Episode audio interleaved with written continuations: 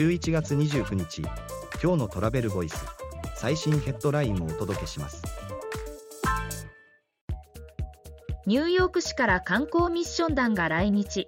大規模な観光開発を継続。消費額高い日本市場へのプロモーションも強化。ニューヨーク市から観光ミッションが来日。日本の旅行業界やメディアに対して現地の観光開発の状況や最新情報を提供した。日本人旅行者については2023年は前年比2倍以上の19万7000人に達すると予測。パンデミック以前のレベルに戻るのは2026年と見ている。次のニュースです。HIS 海外旅行の予約動向を発表年末年始の予約数は2019年比で5割。人気トップはソウル。LCC が飛ぶビーチが急上昇。HIS HIS は年末年始。2023年12月23日。2024年1月3日出発。の海外旅行の予約動向をまとめた。人気トップはソウル。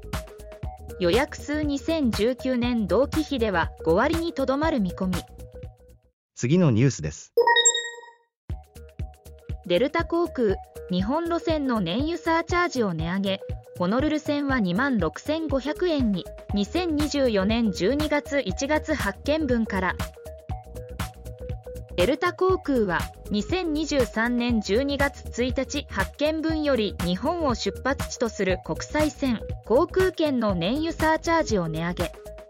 日本ホノルル線では現行の1万8500円から2万6500円に。次のニュースです。福岡市にプリンスホテルが開業へ最上階にクラブラウンジ。2026年春にシーサイドエリアに福岡市にプリンスホテルブランドのホテルが市街地西部のシーサイドエリアに2026年春に開業。全229室が博多湾を望むオーシャンビュー。ホテルの名称は現在のところ未定。次のニュースです。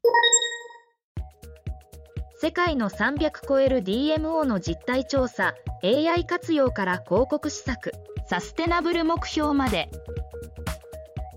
ソジャーンサジャーンは DMO 向けのデスティネーションマーケティングの現状レポートを発表。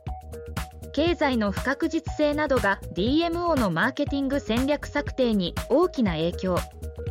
その他5つの重要な取り組みを明らかに。記事の詳細はトラベルボイス .jp で。ではまた明日。